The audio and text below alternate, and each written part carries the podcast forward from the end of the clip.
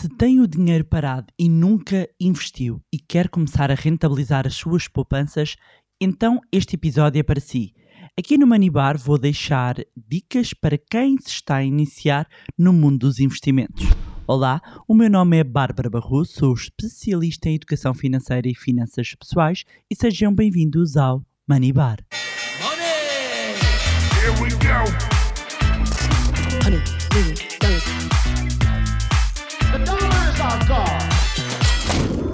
Olá, meus amigos, como é que vocês estão? Espero que estejam todos bem, de boa saúde, pois hoje vamos aqui dedicar um tema para quem se está a iniciar aqui no mundo dos investimentos. Vou aqui deixar um conjunto de dicas para quem está a começar a dar aqui os primeiros passos, ou alguns, se calhar, que agora chegam e se acabou de chegar. Antes de mais, seja bem-vindo, seja bem-vinda aqui ao podcast uh, mais espetacular desta galáxia e da próxima. Um, e, e, então, hoje vamos dedicar este, este episódio um, a iniciantes, a principiantes. Ainda que, e deixar também esta nota, que mesmo que já façam alguns investimentos, é o caso de estar a ouvir este episódio que já faça alguns investimentos, que é sempre bom recordar aqui há alguns tópicos, alguns pontos que eu vou aqui relembrar, até porque às vezes, meus amigos, e eu bem sei, nós saltamos algumas etapas, não é? Portanto, agora vou-vos deixar aqui sete dicas de investimento, então, para quem está a começar. Estão prontos? Estão prontos para começarmos? Hoje vamos já, vamos já aqui, vamos já avançar. Eh, Se calhar estão a ouvir isto, estão de férias, vão no carro. Se vai de férias, muito boas férias. Se vai de férias, muita força não é? neste, neste regresso. Vamos então começar aqui as nossas dicas. Primeira dica: sabermos quais são os nossos objetivos muitas vezes há falta de clareza, falta de clareza. A pessoa quer uh, começar a investir, ah, eu tenho ali um dinheiro parado, vou receber um dinheiro, recebi o dinheiro do IRS, recebi o subsídio, agora o que é que faço aquele dinheiro? Uh, vou vou aplicá-lo e vou aplicar onde? Uh, será que me pode dar aqui uma, uma dica? Ora bem, uma das coisas que nós sempre fazemos aqui, quando eu digo nós, nós no Manilab, um, Manilab, a empresa da qual eu sou fundadora, Manibar, é aqui este magnífico espaço onde nos encontramos todas as semanas, um, mas nós no Manilab uh, mencionamos, e eu menciono isso muitas vezes, que o que procuro fazer através da educação e da literacia financeira é dar a cana ensinar as pessoas a pescar em vez de lhes dar o peixinho escalado na boca. E o que acontece é que muitas vezes as pessoas querem o peixinho escalado na boca, querem um, o atalho, querem que haja assim uma, uma resposta uh, direta e do género. Então, onde é que eu invisto? Quantas vezes? Onde é que eu invisto? E estão à espera que eu diga naquela ação, naquele produto, naquele PPR, ali, ali, assim de caras. E ninguém ninguém que vos responda uh, uh, de, de, caras um, está a ser uh, verdadeiramente correto. Porquê? Porque vai depender dos seus objetivos, vai depender do seu horizonte temporal e de um conjunto de tópicos que vamos aqui hoje falar. Portanto, ter os objetivos bem definidos é importante. Eu quero poupar e quero investir para o quê? Qual é que é o meu horizonte temporal? Quantos anos é que eu tenho? quando é que eu vou precisar do dinheiro? Qual é que é o meu objetivo? Isto é fundamental, é, é, porque é completamente diferente se o meu objetivo for a 2 anos, se for a 10 anos, se for a 20 anos. E a falta de clareza nos objetivos é o que muitas vezes uh, uh, acaba por condicionar o próprio planeamento financeiro. Portanto, este é o ponto uh, essencial. Escreva, sente-se e escreva num papel todos os seus objetivos financeiros, quanto é que eles custam, qual é que é o, o valor, quanto é que eh, vai necessitar para investir, ao final de quanto tempo espera ter determinado uh, um, montante. Isto é fundamental. Isto está uh, completamente ligado com a dica número 2, que é conhecer o perfil do investidor. E o que é que é isto do perfil do investidor que tantas vezes falamos, mas para quem chega se calhar agora é, é novo. O perfil de investidor nós estamos uh, no fundo a avaliar a aversão que nós temos ao risco. Um, estamos a avaliar a nossa tolerância à perda, ao risco. E, e existem essencialmente três grandes categorias de perfis. Quando se faz o- os testes chamados testes de adequação de investimento para apurar qual é que é o nosso perfil, são mais de três, normalmente, eles estão mais subdivididos. Em todo caso, vamos seguir, como eu sempre sigo aqui, a matriz, muitas vezes eh, referenciada pela própria Comissão do Mercado de Valores Mobiliários, que é o regulador de mercados de capitais em Portugal, Um, e nós temos três perfis: conservador, moderado e agressivo. Uh, e vocês encontram nomenclaturas diferentes. Conservador normalmente é consensual, equilibra, uh, moderado pode ser moderado ou equilibrado, uh, pode ser agressivo, pode ser dinâmico. Um, são nomenclaturas diferentes para dizer exatamente a mesma coisa. Então. Quando nós estamos a falar de alguém com perfil co- conservador, estamos a falar de alguém que vai privilegiar um, o capital, a manutenção do capital, a garantia de capital, que não está disposto a correr grandes riscos, que até não se importa de ganhar uh, ou de ter uma menor rentabilidade, um menor retorno dos investimentos, uh, porque prefere a segurança. Alguém com um perfil moderado está disposto a correr um bocadinho mais de risco na expectativa de ter maiores rentabilidades, maiores retornos. E alguém com perfil agressivo é alguém que está disposto a correr mais risco na expectativa de obter uh, uh, mais rentabilidade. E porquê que isto é relevante? Porquê que é relevante conhecermos o perfil de investidor? Porque conforme o nosso perfil aliado ao tópico anterior, ou à dica número 1 um, de saber os objetivos, isto vai-nos começar a dar uma direção de qual um, um, a melhor classe de ativos ou de qual o melhor local para eu colocar o meu dinheiro. Isto é um trajeto, isto é um, um conjunto, uh, é uma etapa, é uma jornada e nós temos que fazer estes passos, não adianta.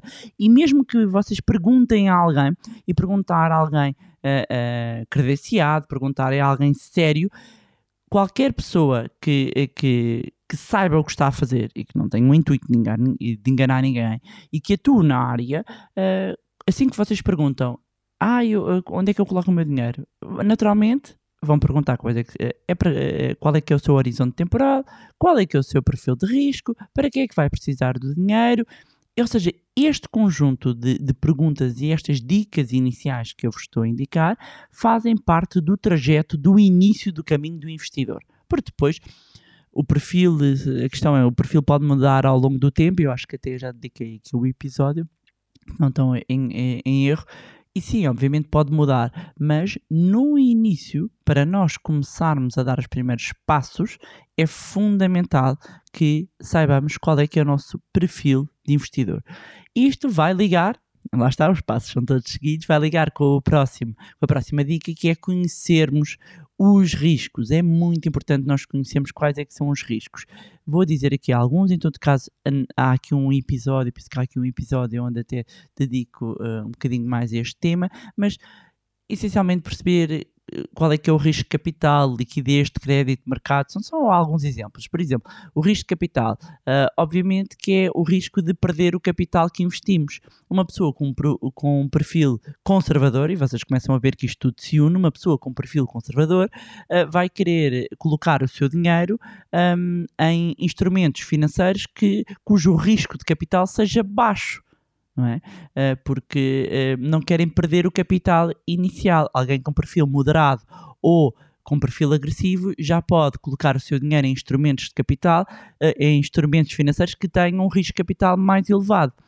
e estamos a falar dos vários tipos de risco que estão associados a, a, a classes de ativos e, e a instrumentos financeiros. Instrumentos financeiros, produtos financeiros, mais uma vez, Uh, nomenclaturas diferentes uh, uh, para dizer exatamente a mesma coisa. Outro risco que aqui mencionei é a questão do risco de liquidez e é super importante com, compreendermos o risco de liquidez.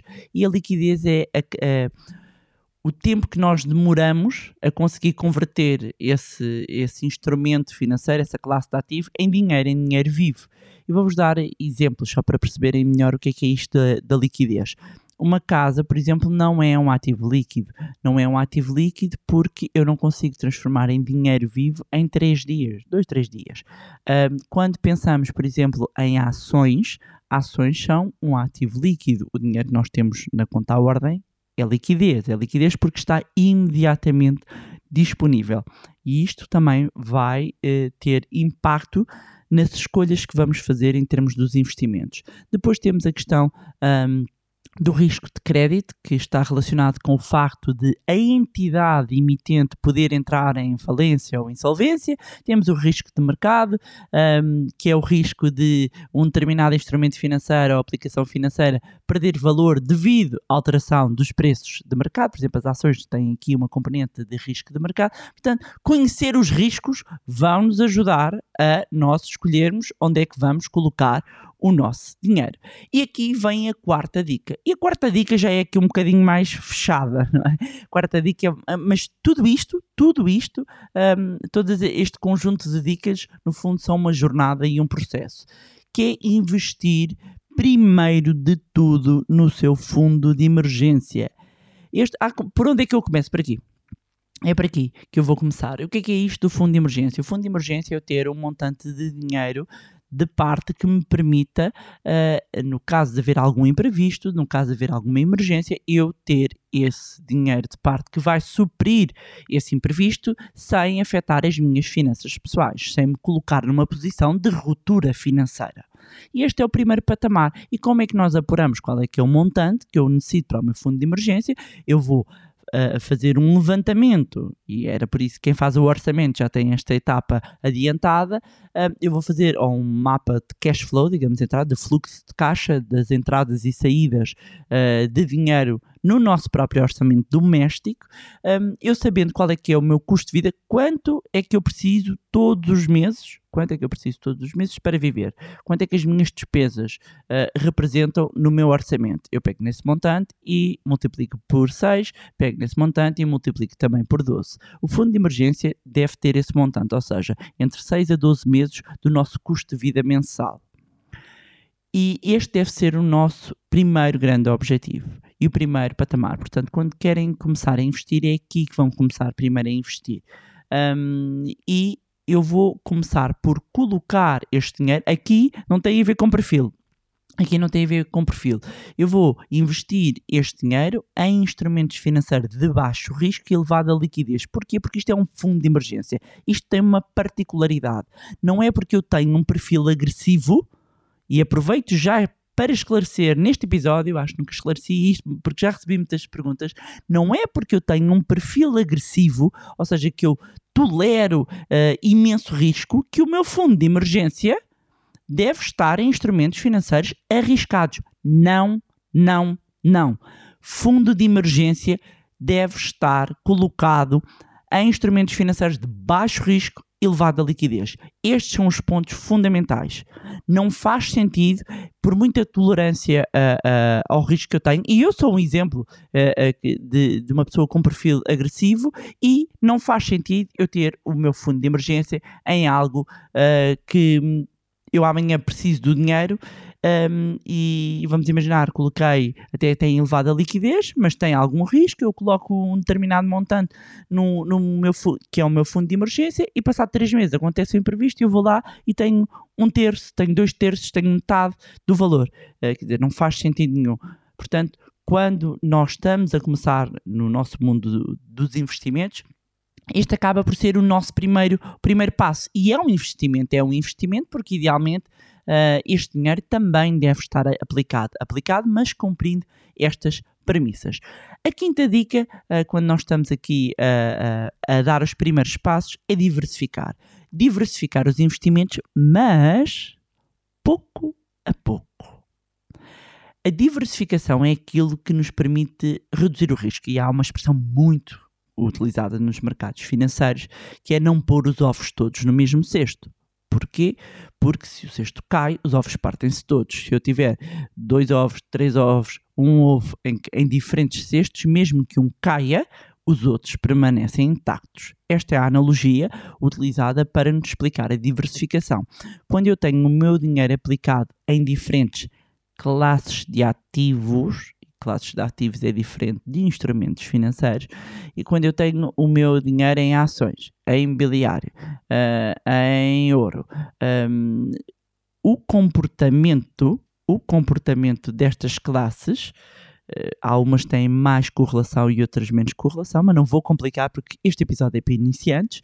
Ahm, quando uma sobe, a outra pode atenuar, ou seja, e, e mesmo dentro da mesma classe de ativos, nós podemos estar numa classe de ativos e depois temos um investimento ah, exposto a mercado norte-americano, outro está à Europa, o outro está a mercados emergentes, e há alturas em que um está a subir e o outro pode estar a descer, há alturas que ah, um pode estar estável e o outro sobe, e isto depois, quando nós vamos ah, ah, olhar para a nossa carteira no todo, nós vamos ter aqui este risco rebalanceado.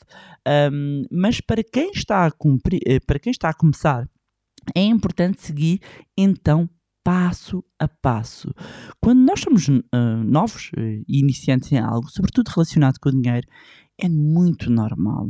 Portanto, não pense que é, que é caso único, mas é muito normal não nos- que não nos sintamos à vontade. Daí que seja importante, ou seja, há pessoas que estão no zero, né? o dinheiro estava ali perdinho, eh, a perder valor no banco, e de um dia para o outro, ei, eu vou aplicar tudo e vou fazer e vou. Calma, calma. Existem estratégias de facto mais apropriadas para cada perfil, de acordo com cada horizonte temporal. Por exemplo, pode fazer sentido ter um PPR ou optar por eh, outros instrumentos como fundos de, eh, fundos de investimento, não é de emergência, fundos de investimento, ETFs ou outros. Eh, isto agora estava aqui, até me estava a lembrar por estar a fazer esta descrição, que ainda esta semana recebi um e-mail de, um- de uma aluna nossa que fez o curso do Zero à Liberdade Financeira a contar toda a mudança. E é engraçado porque a pessoa começou mesmo do zero. Estava mesmo, olha, não entendo mesmo nada. E começou do zero e hoje tem tem tudo diversificado, ou seja, eh, tem PPRs, tem ETFs, tem certificados, tem imobiliário, eh, tudo ajustado ao seu perfil, aos seus objetivos, porque seguiu o passo a passo que explicamos no curso. Isto realmente deixa muito feliz, porque eh, aquela pessoa está a viver uma nova vida, toda uma transformação financeira, ahm, porque seguiu um passo a passo. Seguiu um passo a passo. E é importante entendermos que a ganância e os atalhos são inimigos do investidor iniciante. E é preciso fazer o caminho por etapas. E isto acaba por ligar com a próxima dica, que é investir na literacia financeira. Para quem está a começar, eu recomendo o, o- o livro que eu escrevi, Ponha o seu dinheiro a trabalhar para si, que é no fundo um manual ah, para quem quer começar, mesmo do zero. Um, e é o livro que eu, que eu gostava que tivessem escrito para mim quando eu comecei esta, esta jornada. Eu digo isto muitas vezes, mas seja num livro, seja aqui no, no podcast, e só estar a ouvir este podcast, uh, felicitá-lo, felicitá-la, porque já está um passo à frente da maioria das pessoas que não se interessam por estes assuntos um, relacionados com, com literacia financeira, com as finanças pessoais, mas pode investir num curso, pode melhorar o conhecimento uh, através de, de livros, de pesquisas na internet, de canais do YouTube. E isto vai permitir tomar melhores decisões financeiras e investir melhor o seu dinheiro. E dizer, isto é muito importante, não é preciso ser, sermos um, um diretor financeiro. Nós não, não temos todos que querer ser analistas, economistas. Não é preciso isso. Não precisam de ir para a faculdade. Não é preciso uma coisa. Ai, ó Bárbara, mas eh, investir na minha literacia financeira. Mas eu, eu não entendo nada de dinheiro. Eu, eu ouço muito esta frase e às vezes faz-me lembrar a matemática. Não é? Ai, não entendo nada de. Porque eu não entendo, eu não entendo. Não entendo, eh, mas se calhar era bom entender. Mesmo que delegue isso em alguém, para não ser enganado para não ser enganado, é importante nós entendermos. Convém, se calhar, digo eu, digo eu, não sei, não é? Irmos ao banco e entendermos a linguagem. Vir alguém propor-me de uma sociedade gestora um determinado produto e eu sentir que tenho capacidade para analisar que aquele produto de facto é melhor eh, para mim. Porque, meus amigos, meus amigos, é importante que nós tenhamos esta capacidade, porque do outro lado está alguém, há gente séria, mas há outros que não são assim tão sérios acreditem, são muitos anos e, aliás, podem partilhar comigo as histórias. Imagino que haja para aí a história. Eu, eu já tenho várias histórias de vários alunos, de pessoas que infelizmente, uh, seja os gestores de conta, seja o amigo do amigo, seja o especialista, sejam muitos que andam aí também pela internet só a enganar as pessoas, que é a verdade. Quantas vezes vamos, ah, porque eu quero delegar, eu confio, como eu não tenho literacia financeira para perceber se a pessoa, aquilo que me está a dizer, se é verdade, se é bom, se não é, eu caio, amigos, eu caio. E depois, desculpem a expressão, mas dá barraca. E depois é chorar pelo leite derramado. Dizer que não é o final do mundo, ok? Não é o final do mundo. Mas muitas vezes era evitado. Era evitado se eu tivesse a capacidade de olhar e perceber: caramba, que taxa é esta? Epá, isto não faz sentido nenhum. O quê? Mas está-me a propor, mas este PPR tem isto. Calma, o meu perfil não é este. Se nós tivermos esta literacia financeira, eh, daí eu insistir, e vou sempre insistir, e há anos que insisto, e, e há anos que, que faz, faço programas eh, para escolas também. Aliás, nós eh, no Manilab desenvolvemos programas, não ficamos à espera do Estado e desenvolvemos programas para, para escolas e para jovens. E já tive a oportunidade de dar eh, desde pequeninos, 5, 6 anos, até 90 e tal anos. Portanto, já, já, já apanhei aqui toda, todas as gerações e posso-vos dizer que muitos erros financeiros tinham sido evitados muita, muitas famílias até não teriam colapsado se entendessem pelo menos as bases. Não é preciso ser economista, mas é fundamental nós entendermos as bases. Não é preciso ser analista, não precisam de ir para a faculdade, mas precisam de querer entender. Eu não sou eu, Bárbara, que vos vou abrir a cabeça, por muito que eu tenha vontade uh, uh, de, de que a literacia financeira e a educação financeira melhore em Portugal, eu não posso abrir a vossa cabeça. Eu posso fazer este podcast, que é o meu momento altruísta em que estou aqui a entregar conteúdo uh, gratuito. Posso passar o meu conhecimento nas nossas formações, posso passar o meu conhecimento uh, através de livros, mas eu não posso abrir a vossa cabeça. Vocês têm de querer. Um, e uma coisa que nós temos que entender é que todos nós lidamos com o dinheiro, precisamos lidar com o dinheiro e, portanto, pelo menos saber uh, uh, as bases vai-nos só ajudar. Acreditem, não vai prejudicar. E sétima dica: termos paciência e disciplina. A consistência aqui é a chave. Não querer tudo para já, os resultados para ontem, em dois dias, isso não existe. E quem promete resultados em dois dias, ou não sabe do que está a falar, ou não está a ser sério, está a tentar enganá-lo, está a tentar enganá-la. Portanto, termos paciência, ter disciplina muitas vezes, talvez eh, aqui pelos filmes, eh, pela parte mais de trading eh, dos mercados, há aqui um, um, todo, todo um elan à volta do, dos investimentos e que nos faz achar que aquilo é super dinâmico. Vemos ali a compra e a venda das ações e tudo, os filmes a venderem-nos muito isto, mas a verdade, o, aquilo que nos vai ajudar a, a, crescer património, a ajudar-nos a atingir os nossos objetivos, tem muito a ver com paciência, disciplina e consistência. É muito mais boring do que às vezes se, se faz pintar um, é, o, é, o, que eu digo, talvez Hollywood, não sei uh, de onde é que vem um bocadinho esta ideia. Acredito que sim, que acaba, acabamos por ter essa influência através dos filmes, não é? Um, toda uma vida glamourosa e de milionários, e é tudo ali com uma grande adrenalina. E de facto há alguma adrenalina, e eu gosto de mercados, e, e há uma adrenalina, e eu vibro com isto. Um, mas para um pequeno investidor, para uma pessoa que tem o seu trabalho, que quer simplesmente rentabilizar as suas poupanças, é isso, acreditem. Consistência, paciência e disciplina.